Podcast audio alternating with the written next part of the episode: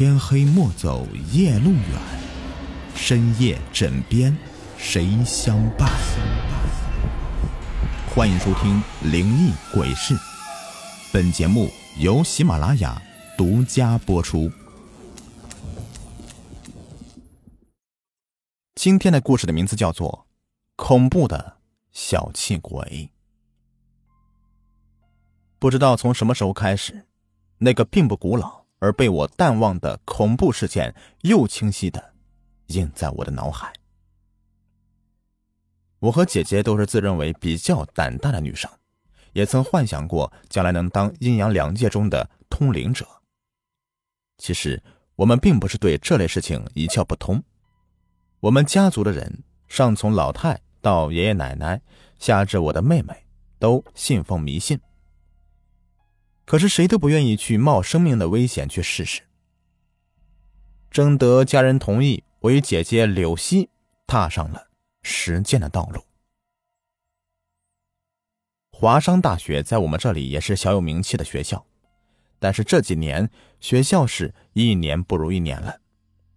听他们学校的同学说，学校的女生厕所有些不干净。这个还得从三年前的六月那天说起。那是六月二十二日星期一的晚上，自习课上，三班的教室如同沸腾的水一般，全体同学看上去都是那么的不安分，唯恐自己少说一句话。身为班长的陈玲玲可是没有撒手不管，她对同学们可是大声的训斥道：“如果谁再说话，我就不客气了，请你们出去。”可是同学们可就没有就此罢休，你不让我说，我偏要说呢。他们并没有理睬陈玲玲，反而说的更加起劲了，有的还向陈玲玲做了鬼脸。这做鬼脸的是王大明。当一向小姐脾气的玲玲看到王大明那贱样时，大叫一声“可恶”，边哭着就跑出教室。第二天早上，卫生委员去厕所打扫卫生的时候，抬头一看，就看到厕所的排水器上吊死了一名女生。她脸上泛着青光，面无血色，两个眼珠子好像要爆出来似的，舌头伸的老长了。乱蓬蓬的头发，那个发型好像是爆炸头一般。可以看出来，死之前他是做过垂死的挣扎。卫生委员再也看不下去了，哇的惨叫一声，就离开了。他以最快的速度把这件事情报告给了政教处。尸体经过辨认以后啊，再经过核实。大家都明白是怎么一回事了，我相信，大家也都猜出来了。不错，尸体正是陈玲玲的。那么死因究竟是什么呢？难道死因是玲玲受不了王大明的当面侮辱，觉得王大明不太把自己放在眼里了，越想越气，最终受不了了，终于自杀在女厕所里了？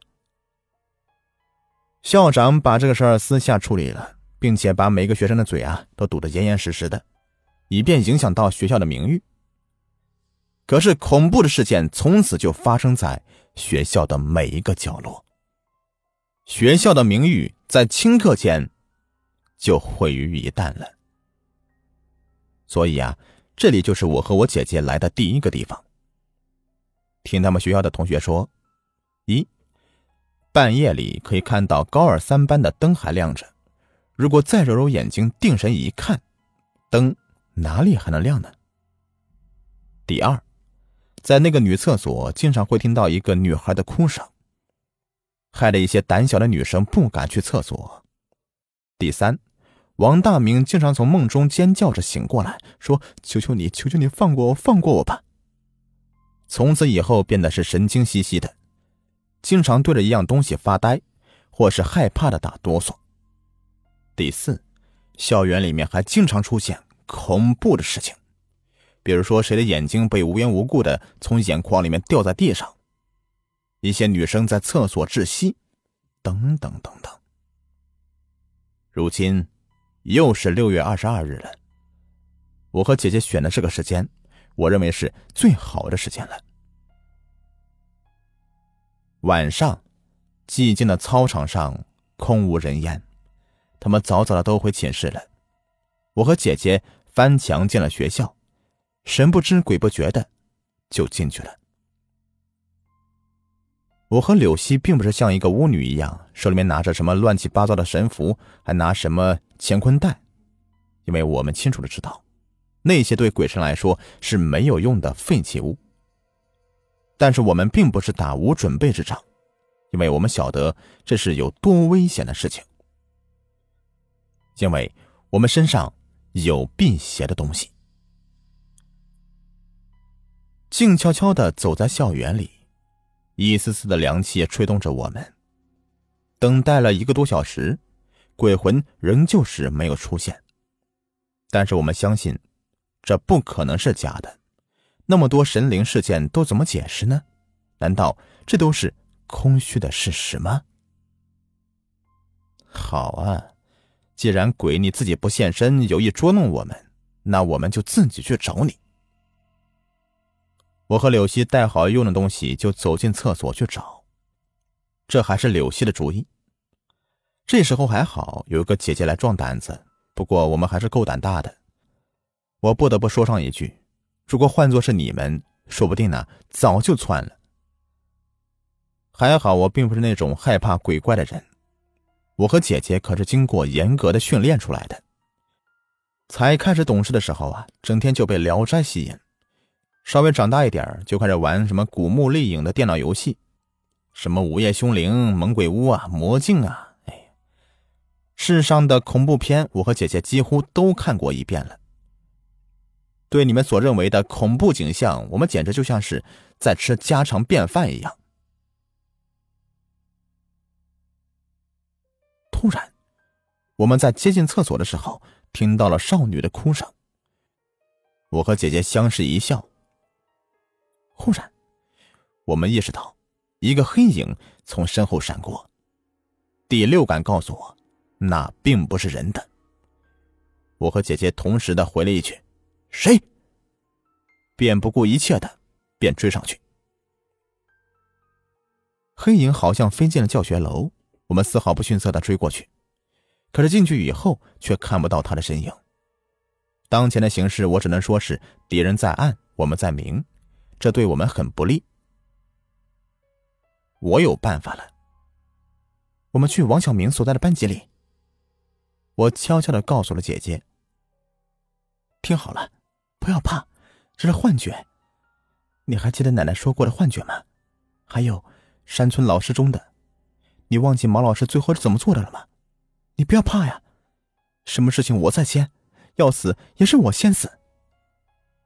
由于柳溪的提醒。我想起这是幻觉，等我想通以后，我才意识到我们在一楼。我们迅速的跑到高二三班，破门而入。一个面目狰狞的女鬼就站在我们面前。你们还真是有两下子，你们都不怕死吗？说罢，他把舌头伸得长长的，奸笑了起来。你的本事也不过如此。和电视上面演的是千篇一律的，有什么好怕的？你自认为你长着尖尖的獠牙、蓬乱的头发、泛着青光的脸就很可怕吗？你以为害人了你就了不起吗？我们会怕你吗？我用自己那极其搞笑的话，一边来壮胆子，一面杀他的傲气。其实那时候我已经是很害怕了。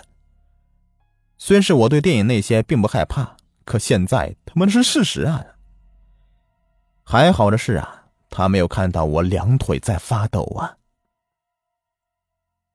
既然来了，就别想活着回去。玲玲的鬼魂不停的用舌头舔舐嘴唇，那一幕真叫人心里作呕啊！哼，既然到了这里，我们就一定要感化你，不能让你再危害同学了。什么感化？我的天哪，柳溪还真是温柔啊！一场大战要开始了。玲玲的舌头加长了好几倍，向我们伸过来。我敏锐的如兔子一样向旁边躲过去，闪跳过去。可是姐姐没有来得及躲，被那长满绿毛的长舌头卷了回去。女鬼得意的手乱抓物，活像一把破伞。用这个比喻实在是恰当不过了。不要着急，妹子，慢慢来，我相信你一定可以的。姐姐在玲玲的舌头里面挣扎着。听到姐姐的呼唤，我再也忍不住了。我从裤子里面的刀鞘里拔出了匕首，向玲玲进攻。如果我没有说错的话，她要是看到我的进攻，一定会把姐姐抛到一边的。我果然没有说错，他把姐姐抛到一边了，柳溪重重的摔在地上，失去了知觉。剩下的只有我一个人了。虽是我有匕首，可是还是抵不过他，匕首被他捏成粉末。没有了防身武器，更是菜鸟一只了。更何况是孤军奋战几个小时啊，身上又全是伤。他朝我飞过来，露出阴险的笑容。两颗獠牙似乎是在闪闪发光，他把我逼到墙角，双手卡住我的脖子，疯狂的笑着。我意识到，那双手是那么的寒冷，令我想打喷嚏。一股寒意涌上心头，完蛋了，我彻底完蛋了，泪水从眼眶里面流出来，滴在那双如冰似的手上。他又一次的奸笑起来。你不是越战越勇吗？你不是给我站了好几个小时吗？就这样就蔫了？我隐约看到姐姐吃力的走过来，她是要从后面袭击他们。我使出浑身上下的一点力气，说了几句话。起码和你较量过了，你不过如此。你是鬼，想要杀我就是轻而易举的事情。可是我并没有怕你，就是死了我也不会向你投降的。混蛋，你个小心眼儿，人家只是对你笑笑，干嘛去杀人家呀？小气鬼！我说完了，又挣扎一下，终于是失去了神智，连最后玲玲的表情都不清楚了。当我醒来的时候，已经是在家里了，第一个看到的就是姐姐。后来怎么样了？我最关心的还是那天晚上的结局。后来姐姐告诉我，你已经昏迷七天了，可把家人给担心死了。鬼已经被我们赶跑了，他也发誓不再害人，选个黄道吉日去投胎呢。